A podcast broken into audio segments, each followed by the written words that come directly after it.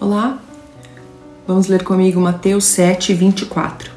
Todo aquele, pois, que escuta estas minhas palavras e as pratica, assemelhá-lo-ei ao homem prudente que edificou a sua casa sobre a rocha. Na Palestina, os leitos dos rios ficam secos durante a maior parte do ano.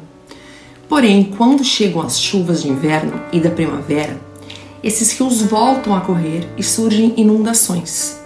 Outra situação é que as tempestades dissolvem a argamassa das paredes e essas caem. Jesus está descrevendo alguém descuidado e imprudente, que constrói sua casa sobre a areia e a deixa desprotegida e vulnerável à mercê das inundações e tempestades. Observe que esse homem falhou, não porque deixou de trabalhar, mas porque não fez sobre a rocha. E essa rocha é Jesus e os seus ensinamentos.